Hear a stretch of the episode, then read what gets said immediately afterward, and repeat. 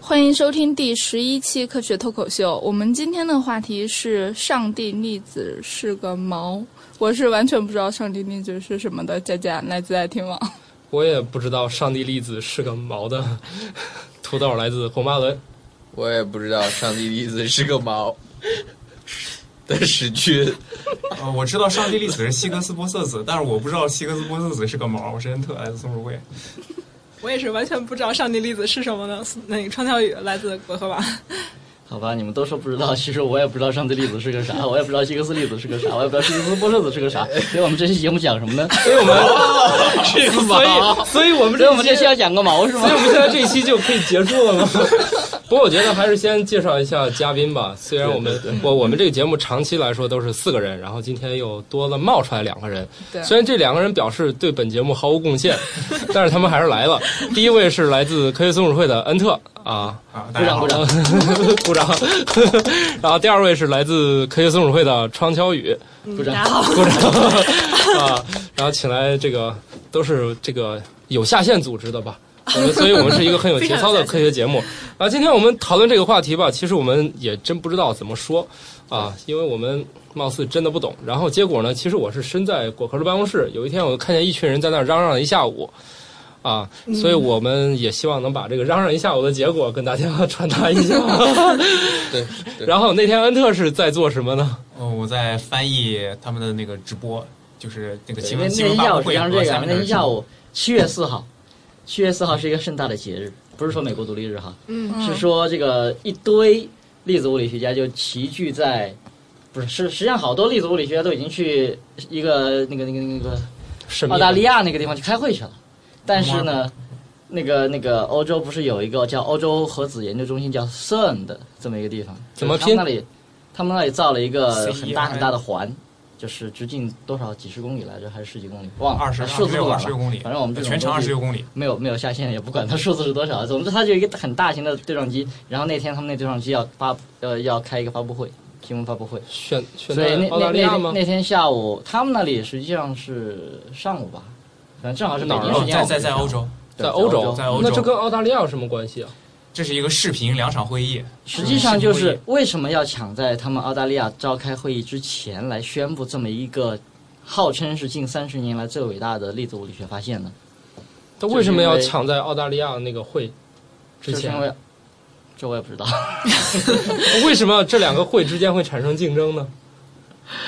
是因为据说那澳大利亚它那个组织跟 CERN 没什么关系，然后他们也发现什么重要惊人的事情？但是有很多，参与这实验的人都跑到那开会去了，所以他们很不爽。不是很不爽，嗯是他们一开会，他们肯定得交流吧。他们一交流，这个秘密就保守不住了，哦，所以他们必须在他们开会之前，哦， 哦，先听自这爆谁是吧？？先自爆了是吧？对，先自爆哦了。省得过去好像搞得但我跟们那这个是会瞎，扯啊，我们是以小人之心夺那些可以压制住哦 的。省得那边先宣布了，他们这边就没有 所什么以搞光得芒啊那了。天下午，搞得那天下午，恩特也是，我也是就就守在那个电脑前面，就听他们那个 C N，他们实际上是在瑞瑞士呃日内瓦附近日内瓦，在日内瓦附近，在那个地方开那个会。但 所以是你在那个时候也在看这个视频吗？对，就就从头看到尾，然后一句没听懂。呃，恩特还稍微听懂了两句，所以他不时哎呀，冒你不出要一这个样， 说，稍微是不是？人家是人家恩特才不是稍微呢。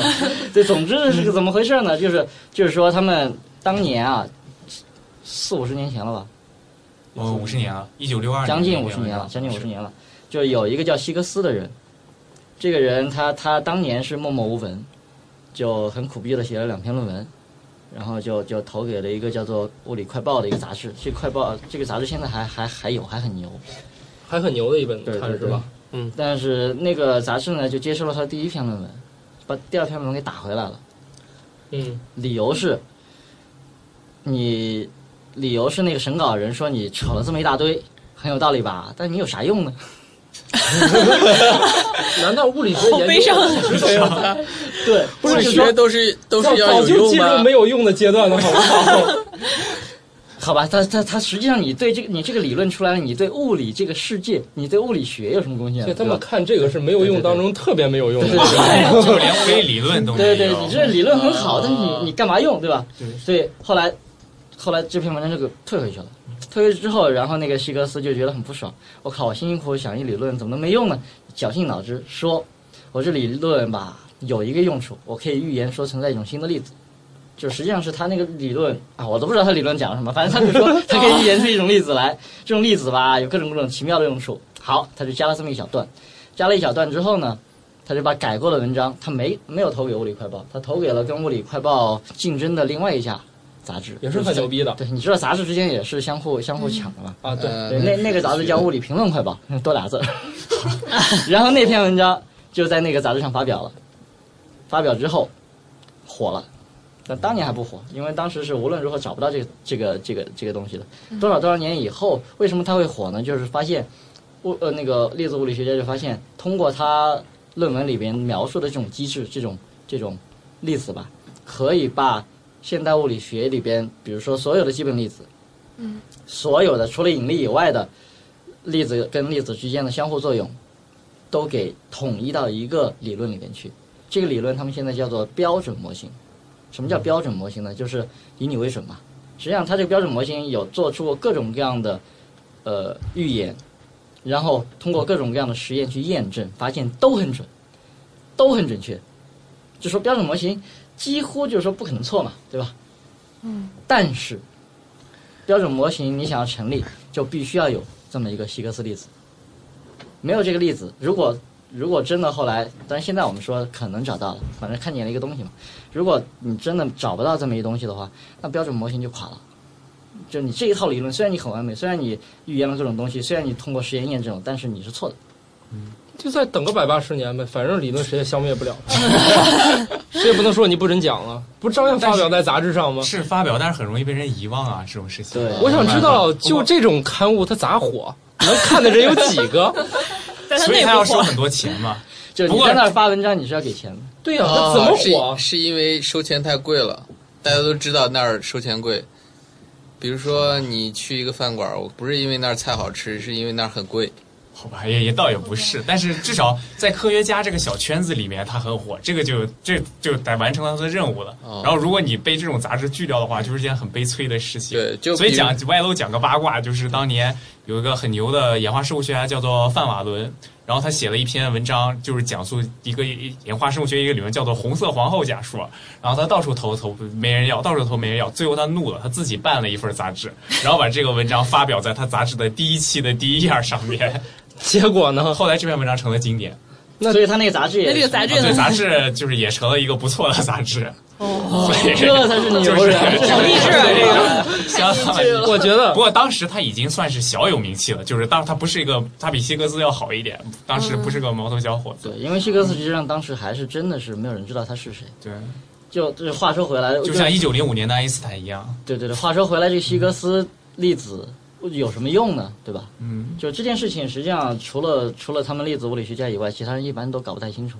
就包括像那个英国有一叫科学部长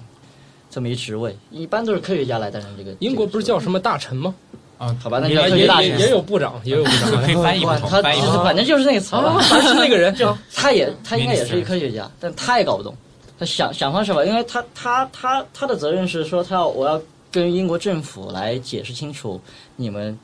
要找这个东西干嘛，因为那时候大概一九九几年的时候，就大概也是他们各国筹钱去造那个大型强子对撞机，嗯，应该已经开始造了，反正反正总之他要跟英国政府去解释这件事情，希格斯粒子是啥，对，不过呃的也再再歪个楼。当年曾经就是当年有一个物理学家叫威尔逊，曾经在美国干过类似的事情，就是解释为什么我们要建一个大型对撞机对。当时他说了一句非常有名的话，说就是当时有一个当时是有人问他说这个东西。你说我花了这么多钱，对于国防有什么用吗？我们这些钱难道不应该用来保卫国家吗？他说，这个大型强大型对撞机，它确实对于保卫国家没什么用，但是它能让我们这个国家更值得保卫。嗯，当时说了一句很牛逼的话哦，但是问题在于这句话他说过之后，就是第二个人在用的时候就不管 用了，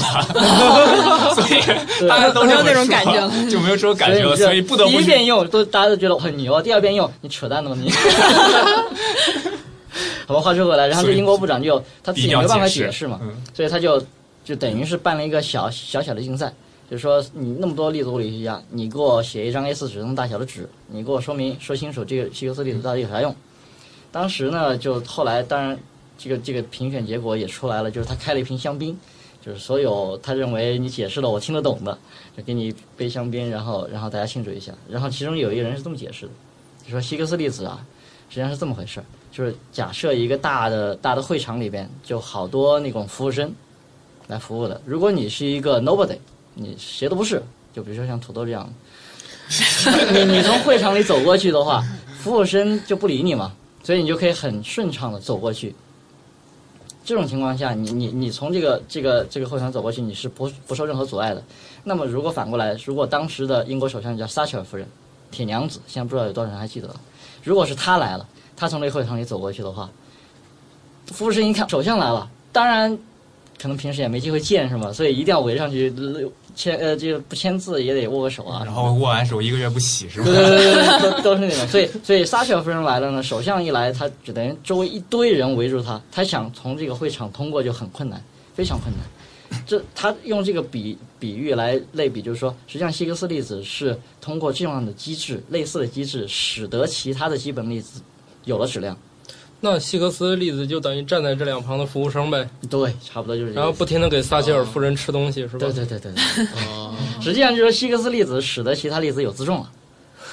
哦哎呀，那实际上你需要特别多的希格希格斯粒 子，我我是属于那种 nobody，所以送给人过就没有自重，无所谓。没有自重。所以所以所以说这个东西就这么重要。哦所以所以后来为什么为什么呃话又说回来，为什么其他人就是后来要造这么大一个对撞机，应该花了不少钱了吧？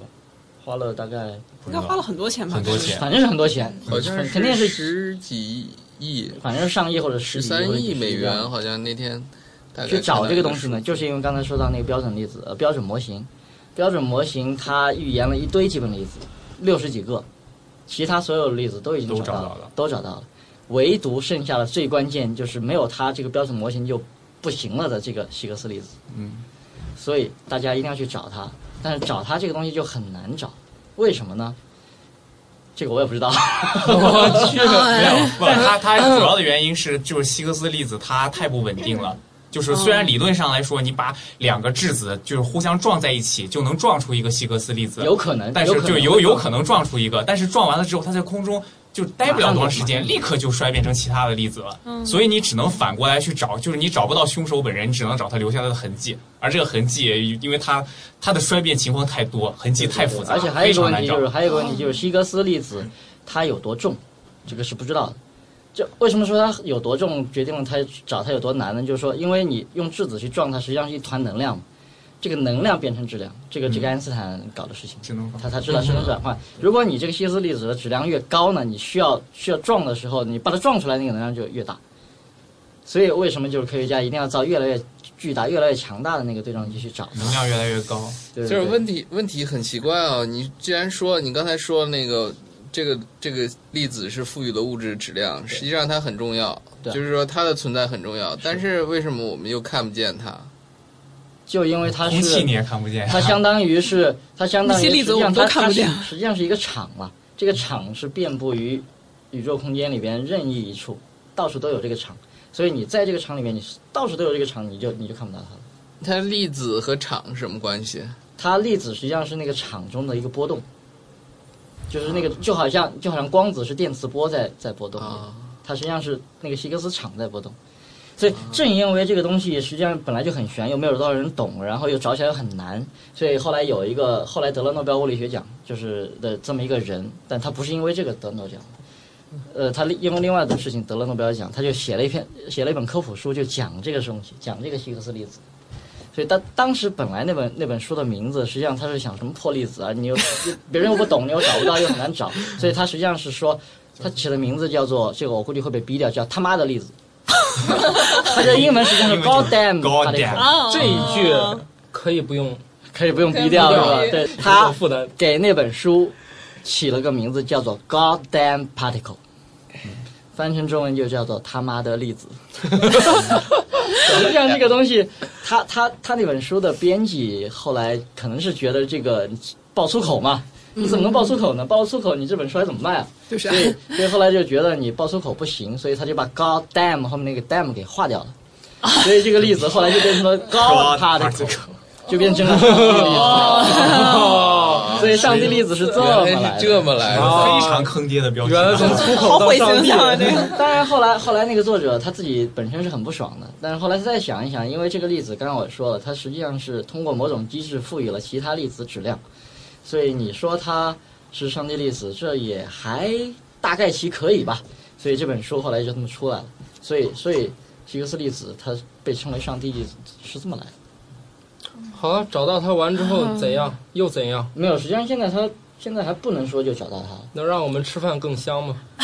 嗯能让你更自重吗？对，这个跟找自到重找可到能有关如果系。这个可能还真行虽然哎，实际上，实际上那天下午我们在在听那个直播的时候，就一直在听他们说什么，是吗？他们虽就然你一没直听懂是吧？ 我我们实虽然际上只有在恩特就听设明置白了五个念词，就听他到底有没有说 discover 一个，比如说希克斯波特子，就他有没有宣布说我找到发现希克斯波特子了。但是我跟恩特两个人在那听听了一下午，主要是恩特是吧？对，主要是恩特 听到听到他整个报告会结束，他都没有说 discover 这个词，嗯，所以他们用词是很很精准的。他他们，你知道是后来后来我们就私下里说他为什么这么这次这么谨慎就不说发现呢？还是因为上次那个超光速中微子闹的事情。超光速中微子他们就很高调的说宣布了我们有一结果。结果说我们说发现这中微子的速度比光速快，嗯呃，他他当时没怎么说，他只是说有这么一呃叫做异常，嗯说，但是后来事后我们大家都知道，是因为他他意大利人他有一个那个插头没插紧，对，这个可以收听我们之前的对之前的对，节嗯目哎之前谈嗯过所以这次讲过很了很奇怪，就是后来后来新闻发布会，后来有新闻发布会，新闻发布会里边有一记者就问了一个问题，说你你这个这次就有好多企业赞助你这个这个项目，就是里边有多少意大利的企业什么的，嗯 我怀疑是不是这个？而且很糟糕的是，他们有一个团的那个带头的人，他是个意大利人，对对对就就所以他特别强调，我们队里不都是意大利人。实际上这这个东西，你说它到底有什么用啊？这个实际上对于我们现实生活，可能暂时看来看不到什么太大的用处。当然，它它最大的用处，它很可能就会再诞生一个诺贝尔奖，或者诞生几个诺贝尔奖。就是，呃，一个研究连续三年五年都发这一个奖嘛，这倒不一定，但是如果这次真的说，因为现在现在他们官方的说法只是说找到了一个粒子，找到了一个玻色子，那这个东西看起来很像是希格斯玻色子，但到底是不是呢？可能还需要，呃，比如说到年底的时候再积累更多的数据以后，再分析以后才知道，比如说它它可能性更高一点。那么如果他真的找到的是真的就是玻色子的话，这个这个有可能会有多少人得诺贝尔奖？但希格斯这个人，他是他他当然是大热门，对吧？嗯。为什么说他是大热门呢？因为当年当年他那篇文章可能是第一个提出来的，然后然后这个这个这个例子毕竟也是以他的名字命名的嘛，到现在来看来。但是同时，就是对那个机制有贡献的，实际上是有一批人，大概十几个。现在现在就是活到现在的，活到现在的，起码活到二零一零年的，还有六个老头儿，其中希格斯是一个。然后二零一零年，实际上美国物理学会它有一个叫做樱井奖的，就我不知道为什么美国人起个奖像日本人的奖， 樱井奖，阴茎奖嘛。樱井奖。它是它是那年就实际上就颁发给了跟希格斯相关的这么一个一套机制的，就是做出贡献的人。那个奖他就发发发给了六个人，六个人他们现在的平均年龄应该是八十岁左右，对，基本上都到八十岁左右因。为这是五十年前做出的发现，因为因为我要哦对，理因为这解这件事情对毕竟是五十年前做出来的，但是但是那个呃诺贝尔奖它就会有有一个问题，因为你知道诺贝尔奖首先它是不发给死人的，嗯，就去年去年诺贝尔奖是出了一个那个是事例故，外嗯就是他他宣布的时候实际上宣布的时候那个他人不已知经道他已经死死了，了，嗯但是他当时是不知道他死了嗯，所以那个奖后来还是作作数的，就啊是给了，最后还是给给了。给给了了，但是对吧常规来说，诺贝尔，尤其是诺贝尔物理学奖，它是不发给死人的，它必须发给活着的在世的呃对，科学家。也就是说，这些科学家现在可以不用再看什么书籍、看什么文献了，他们直接去健身 房。看点养生的书之类呃的。 他们最后的较量 就是再有一个问题呢，再有一个问题就是他一同同一年同一个理由发奖，最多只能发给三个人，嗯，最多只有三个人可以共享，同时比如说这一次的诺贝尔物理学奖。哦但是现在那六个科学家，呃，办二了零一一个零年的时候六个科学家，现在只剩五个了，就就去世了一个，但是啊但又是少还一个有五个，好吧，他们可以破坏对方的健身房。所以他们下面的较量主要是对看谁活得久 所以。 说你说你说这个希格斯他本人到底能不能得诺贝尔奖？关键问题是看他还能活多久，就看他身体还好不好。科学哎家一 定要身体好活。着人是 吧？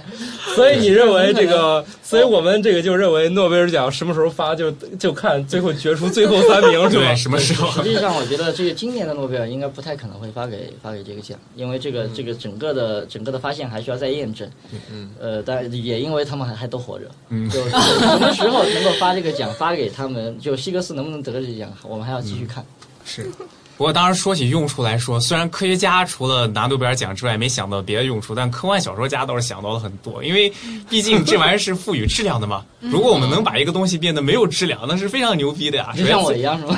已经很，已经很没有已经已经很不自重了。没有自重的没 有自重。 对，最其最主要最最基本的就是反重力，这个大嗯家很容易想象得到，这就是说那个很容易就是就。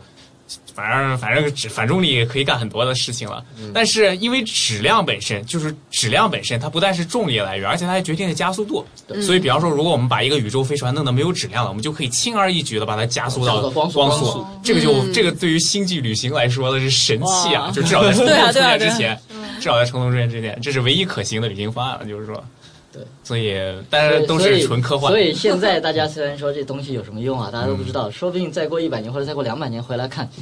这个人类征服宇宙的这个关键第一一步步嗯，关键一步就从这里开始了。你看当年 X 射线的时候，大家也没有想到什么用嘛。对对嗯，我我好像前段看那个《新发现》杂志上就有关于那个汽车上那个蓄电池，它为什么是那个电压，一直都解释不清楚。后来也是因为什么相对论之类的东西，啊后来出现了。会不不不是啊不是真不是，的那好像那是是那那跟相对论应该没关系。嗯，我不可过能是记不太清，所以说就是也许现在研究了这个东西，有助于以后可能以后就知道它有什么以后用就了。知道能它有明能弄明白用生活当中的一些原因，因为好像就是说好像说那个汽车上蓄电池那个电压为什么是那个电压，好像一直都没有解决这个问题，就它为什么是那个电压？这这这这是些个电化学这应领该是一域。个历史遗留问题吧？不对不，这是个电化学领域，就是你要做出那个电池来，必须是那个电压。哦但是但是它实际为什么上必须是那个电压？但是他们应该弄可以出来那个电池之后，没明白为啥它是那个电压。这这这实际上跟希格斯粒子很像啊。是。就我们知道这微观粒子、基本粒子，除了光子跟其他有有好几几种粒子以外，其他都有质量了。我没明白它为什么会有质量。哎所以你们物理学还比较弱，看我们演化生物学、演化论解演化 都生都物学解决了这种为什么的问 题。而但且话说回来，但你们很多也是猜 的。 为什么说这一次大家七月四号就就这么嗨？你看新闻联播，连新闻联播都都花了好几分钟的时嗯间来讲这个，虽然大家都没有听懂，好几分钟吗？对，三分钟还对是对对五分钟对真的哇好牛逼啊花了几分钟很很高的待遇这个因为相当高待这次遇真的真牛逼是粒子物理，粒子物理划时代的吗划时就不第一是划次时觉得代吧自己就新闻说联播都看不懂几十 年来，起码三十年来，三十年来最大的发现。也就是说，因那为个之前物理废了很久了，是吗？呃，不，不能说物理废了很久，而而应该是这么说，而应该说理论物理已经超出实验物理太多了。是啊理论物理已经太超前了，所以他做了嗯对很多预言，你都没有办法去去验证它了。啊，上一次发现的新粒子，我具体不太清楚，可能是一个某种夸克，顶夸克还是某种夸底夸克，可能是某种某种质量很重的夸克。那次发现了，虽然也也还是在在圈子里面，还是大家还很开心，但是就没有像这次发现那么火。为什么呢？因为那个东西大家已经之前就已经预言的很准了，就知道它肯定在那儿，只只不过是看得见看不见的问题。而现在这个希格斯粒子这个东西，从标准模型来说，它是预言它有，但是根本就不知道是在哪儿，就不知道它的质量到底有多大。所以这次实际上他们造这个大型强子对撞机，也是一个下了他很大他的们他们也是有预言的，对就有是预言标准就是有预言，但是但是就不敢不敢确定有从多那大个把握。对，从那个精度来说，对不敢确定跟有多顶大夸把克握不是一概念。实际上就是说，这个这个东西很可能就不就现在现在回过头去看历史上科学家做的实验，就很可能在十几年前就已经看到这样的迹象了。就不光是这次才看见，但十几年前看到那个迹象呢，是很悲催的。这这实际上也有个八卦可以说，就说现在那个大型强子对撞机所占用的那个大的环形的那个东西，在之前是一个叫做大型正负电子对撞机占据的地方，就这个坑，这个坑道实际上是为了造当年那个大型强子呃大型正负对电哎这子个好像对听撞说机过，，嗯，嗯，等于把那个给强拆了换这个吗？实际上就是那那个实验，那个那个东西是为了别的用途去造的。就他完成了他的实验使命之后呢，就就决定在原址上把它给拆了，坑一然后刨，然后对就换这然后个。再换上新的 新的大型强度对撞机，换一套东西在里面。但实际上就在他预定已经说要拆的时候，那个时候大概是二零零零年，就预定他的实验任务已经完成了，所以就基本上你就可以功成身退吧。哎，打算要拆的时候，有一实验组说，我在碰撞里发现了一些迹象，好像是说看见了某种东西。他们当时预言说可能是是希格斯粒子的某种迹一象，些不干净的东西，对， 然后然后然后他们当时就申请说，你再给我点时间，再给我点时间，我再多跑两圈，多撞几次，说不定就撞出一个结果来，就就说不定能够提前发现，对吧？好，当时就让他们延长了大概延长了六个星期，延长六个星期之后呢，还是说看见了有这么个东西，但是不确定。然后他们就又提出了一个申请，说你再给我延哪一会儿吧，再给我延，比如说延个半年啊什么的，然后我就说不定真的可以就提前发现希格斯粒子。但是，但是那时候工期已经到了，就说你必须把它给拆掉，给这个大型强子对撞机让让位了，因为大型强子对撞机就是要占它那坑嘛，哦，哎所以就就你这臭不要脸的，赶紧走吧！对对对对对，所以就赶紧把它给拆了，强拆了。强 拆哇拆完塞，之直后接带城管来 这了，可以钉子吗？这种情况，实际上，实际上现在想想，如果那个大型正负对大型正负电子对撞机如果不拆，一直就这么撞撞撞运行到现在，也就十二年，有十二年的数据，说不定也是可以跑到一个进度出来的。哎呀，个也很难，因为它对，能量毕对竟对，跟不这个上也。确实很难。嗯，就说实际上把它拆拆掉以后，怎么说呢？实际上是立足物理学家好不容易申请了一个经费，对吧？申请了，我有这笔钱来造这东西，当然是要把它给造出来了。所以管你有没有发现的，先给你拆了再 说。对啊，毕竟 我换们了有小人之心嘛。关键是弄了一个新玩具，肯定比之前的好玩对实啊际嘛上，。实际上这个对玩具，实际上这个玩具，它当年造它号称就是为了找上帝粒子，但它造就出要来，找这个吗？对它它有一项就是要找这个，但找这个东西之后就非常不顺利。这个这个恩特知道，就是、嗯这个就很崩溃，就建立之后就各种各样稀奇古怪的故障。大家都说你这是在窥探上帝的隐私，上帝不干了，就是这样的一种状态，就就就什么什么线圈短路呀，什么对对对面包它它屑曾经飞进去了呀出，过什么各的种状况。 有有一个状况就是说，它刚刚可能是比如说里边它因为它要抽真空嘛，抽完真空试运行的时候，它里面就炸了，就第一次就炸了对，刚第第一一次次就炸用就炸了，第一次就炸了，炸完之后就大概修了一年， 修了一年把它修好嗯了元气大伤。然然后然后好，重新开始运行，运行了大概没多久又出故障了。那次故障我不知道是因为什么，是什么东西，面包屑掉进去，对还是有我什么记鸟鸟鸟屎掉进去，哎我去，鸟 屎，就各种奇葩的事故。总之它是掉进去了，之后再排除故障，然后总算这一次从一零年，这一次实际上是从二零一一年11年一一年开始运行的，运行到二零一二年。也许运行到二零一二，现在预定是运行到今年年底，然后停再强拆，不 拆，检修，然后各种各种检修，各种各种加固，然后打算要到停三年以后，到二零一五年再把它重启。那次重启就可能是需要把它给能量再加一倍，就粒子碰撞的能量再加一倍。为什么再加一倍呢？这个这个实际上又又又说到那个粒子物理学家，就是有人就说你这个发现了上帝粒子，因为你标准模型嘛，就剩这一个粒子没找到了，你现在找到它了，标准模型就完美了，完善了。那你是不是粒子物理学家以后就可以就就全退休吧？因为你们有个模型全部搞定了嘛，就就就没事做了嘛， 不用干了你就就就没没钱赚了。然后那个粒子物理学家说不，他相信就是李淼大家都知道嘛，是是粒子物理学家、高能物理学家，他实际上就打了他前两天在果壳上发了一篇文章，就打了两个赌。他打第一个赌说这个东西就是希格斯玻特子，第二个赌就是他打赌这个希格斯玻特子跟标准模型预言的希格斯玻特子不一样。他为什么要打？又有活干它了，不一样呢？如果它不一样的话，就又有活儿干。嗯如果它不一样的话，那这个发现的意义就更加伟大。为什么说更加伟大呢？就是说说明还有一些东西是现在的粒子物理学家还没有研究明白嗯的，所以他们更就是还急是着有给我这们么一开个始方向来，可是以吧？继续研究下所以去。他们期待的是这，它并不是希格斯，他期待的是说这个东西就是希格斯，但是这个希格斯跟标准模型里边的那个希格斯子有不一样不一样的有地方差，别，就是这个理论还不完美，还不然后完善，还接着有干更就可以继续申请机会完了美对还对得对我们这这个行还得延再干个一二百年对呢。对对对不不能就这么完了。但是这个大型强子对撞机说回来，大型强子对撞机还在干一些其他的事情，比如说他去找一些找一些有没有额外的维度。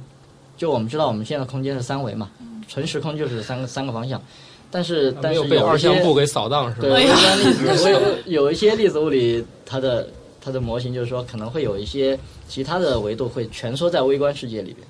就是你在我们宏观世界是看不到的，但是你在那些微观的粒子物理世界里面是有有有可能会看到它的一些迹象。所以就是所《以三这体》个里大面气质子象展对开吗？质子展开里边就它它它套用了那种东西，说的就是我可以把那些那些蜷缩起来的维度给展开了，展开到宏观。但这个东西实际上是一个科幻对嗯科幻科家幻科幻不的太概一念样，我们跟不用跟把我它们当成是一个很当真那的东西。那你这个研究的这种多维度是啥意思？就是，好吧，我继续说，我不知道它是怎 么回事。就是隐就是就是隐藏的，就是他他讲全区维度时候举了一个举了一个例子，就比方说一个那个稻草杆儿，你离得远远的看的时候，它你觉得它就就是是一一根根线。对然后你要是靠近了一点儿，你就能看到它有有一个面儿，比方说一个蚂蚁可以在上面爬。对如果你离得非常近的时候，你就能看到它是一个圆柱形，对是个三维的圆柱形哦。他用这个作为比喻，说当我们能量越来越高的时候，就能看到宇宙内部卷曲的维度。所以有人吐槽说，粒子物理学家的工作其实很简单，用锤头砸东西，如果砸不开，就换一个更大的锤头， 就哦是砸得越来越大的，用越来越大的锤头砸东就西，是能量吗？直到就就更加的难。但实际上，这个粒例子。子物理学家实际上他们的研究是一个嗯是一个有上限的研究。为什么说它有上限呢？它它造大，它造再再大的那个那个对撞机，最大最大它只能造到地球那么大。嗯，哦它它绕着目地前球的技术做一来说圈嗯，这个能量实际上是可以达到一个达到一个上限的。你现再在是这样你这个东西再高的能量，它在地球那上是没有个办法，我之达到前看过美国有一个科幻频道，里面有一个日本那个哎日裔的一个美国科学家，这叫什么？反正挺有名的，长得跟日本人一样那个美国科学家，哇，人家有叫叫那个挺有加名的来道熊嘛，你对啊，们对对对对对，它里面就提到了如何造一个更大的加速器，就是用几个小行星在上面造一个环，在那个上面转，嗯，那就可以比地球这个尺度更大。对对嗯，大得多了嘛，对那个转起来就更过瘾但实了 际。上它不太需要那个东西，但实际上因为因为实际上宇宙里边比地球上能够撞出来那个能量更高的环境是有的，宇宙里边是有的，而且在宇宙为什么为什么说这个这一次这个大型强子对撞机就撞出希格斯子那些东西？呃，它另外一项研究是研究大爆炸呢，就是它它撞出那个高能量的那种状态是很像大爆炸之后几微秒的那种状态，就是能量非常高、非常密集。嗯，那种状态，那种状态是物质物质是处在一个什么样的性质？比如说它到底是一个流体啊，还是一个或者是是胶状？对，胶状还是什么？怎么状的？这个都需要大影响的。啊，粘稠，状，白色是吧？就是它到底粘不粘 稠，到底会到底液它化有没 有？它是更像是液体还是更像是气 体？还是隔一会儿就液化了，是吧？啊 你们又没有下线了。 所以不会堵厕所的。对， 嗯，不会不会不会，就就算是你们担心的那个东西，它也不会堵 厕所。这个这个这个这个常常可以讲一讲，不过这个话题就扯远 了。哎，我想知道你这个对于我们来说，这个这个对撞机还是很神秘的玩意儿。也现在大概有几台正在工作的这种比较出名的，比较出名的对撞机就太多了。你像北京，北京就有一个叫做叫什么正负电子这种机，啊北京的也算出名吧？对于国内来说好吧还是挺对出名的。对，对啊，可以上就基本某上联播基本上，呃，就是你研究高能物理的所啊，研究所都会都会参与建这么一个项目，要嗯么就是跟人合造一个大的，比如说像大型相子对撞机，就是就是国际合作，像中国这次也是有有有很多科学家在里边的，就他每个实验装置它都有三千多个科学家，全世界的，不光是意大利人。实际上很大也有程中度国是是一个工程问题。对，不过说起来的话，就是有名的东西，除了刚刚说的欧洲 CERN 这一个的话，再一个比较有名就是美国费米实验室的那个 Tevatron，那个很有名，那个就是当年就实际上就是当年威尔逊说出那个保卫国家那个名言之后要到了钱对对建起的那个东西。嗯那就他如果有它没有值一得个我们计划更加更加更加去去保卫对这个国家去。搞越来越大的对照机制吧。但是那个东西，那个东西那个实际上一之前一直是在跟跟那个单向对撞机争，说对他谁他先也发是要现发希格现希斯格斯希子格的斯子，哦但后来好像没有争过。哎，所以费米也是一个比较新的对撞机吗？不，那个很老了，那个很老了现在好像已经停停停，已经停了，已经停了，比较可惜。这那个实际上那个造它做出来的出时什间么要比大型枪对撞机要早。我知道他有没有一些比较惊人的发现？有啊，有很多啊。所以，嗯所以过去就是你想不起来一个又一个隐藏官的例子被发现，是吧？就是这些对撞机干对，的事实情。际上就是每个每个每次他们换一个更大的锤子，都会砸出一些新的东西出来，嗯，砸出一些新的东西，或者是跟现有的理论能够配得上的，或许是如果最好他们希望是砸出那种现有理论解释不了的，就是没有预言的一些新的完全不一样的。又要活看了。那这样他们就有理由去找去找更大的那个又有活儿干了，锤锤子子啊再照锤子对，啊，锤子在某些省份里边 是是那个肯定是那个的意思。你不要老想这个领域的东西了，好吧？你们还有什么要说的吗？反正我们都都，啊对总之，我们是目睹了一个我们大家都听不懂，也不知道它到底是什么的一个大的历史性的发现。嗯，然后但是它是历史性的发现然。后一群那个很牛逼的物理学家对，就盼着的东西是吧？嗯对，就是大家就是有一小群人非常嗨，然后大家看着他嗨，不知道他为什么哦是嗨，大但家又帮着自己看懂了，是也这样跟他一是这起样嗨。应该是不懂的人就看着一帮人嗨，然后自己也很嗨；懂的人是觉得这东西发现了，发现了如果他发现了真的是预言的那东西的话，他们就有理由说这是我们的大的胜利。如果他们发现的东西跟他预言的东西不一样的话，他会说这是我们更大的胜利，所以 我们可以继续的砸下去，从胜利走向新的胜利。 从一个胜利走向一个更大的胜利，嗯就是这样。总之是一个胜利了。所以我们讲了这一期，你们还知道这东西到底是什么了 吗？好吧呃，我们不但好像还是不太知道。对也既不能改善食欲，也不能提高免疫力的。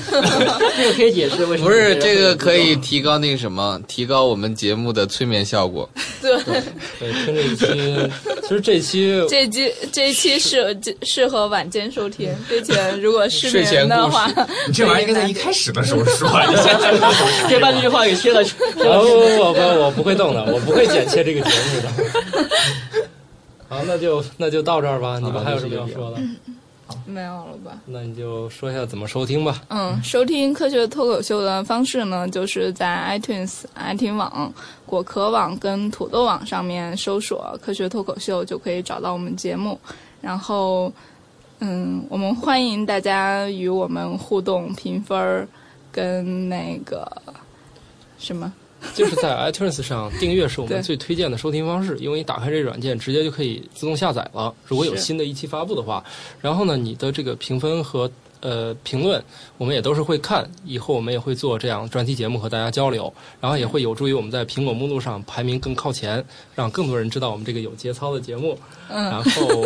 然后当然了，如果大家要有微博的话，也欢迎就是去转发我们，因为我们会每一期放出之后都会发微博嘛，是吧？对，是，啊，让更多人来了解科学。我们也是希望用这种啊相对有意思一些的方式来传播科学。然后今天我们请嘉宾只是第一次尝试，然后以后我们如果大家在留言当中有特别需要访问的。这些人我们也会尽快去搞到。我们现在还是对在圈内去找人。如果大家能对一些大科学家，如果真能征集一万个签名，我希望我觉得我们这节目也是可以采访到的。 还是要记会有奇迹见证。如果是科学松鼠会里面的，如果大家有很浓厚兴趣，这个是比较方便。即使它不在国内，我们现在正在研究用一些这个嗯在线的方式，我免们去对访问、啊，所以大家都可以把一些意愿留言在 iTunes 那个评论里面。好，那就这样，我那们就再今见嗯天就这样了，拜拜， 拜拜。拜拜拜拜拜拜拜拜。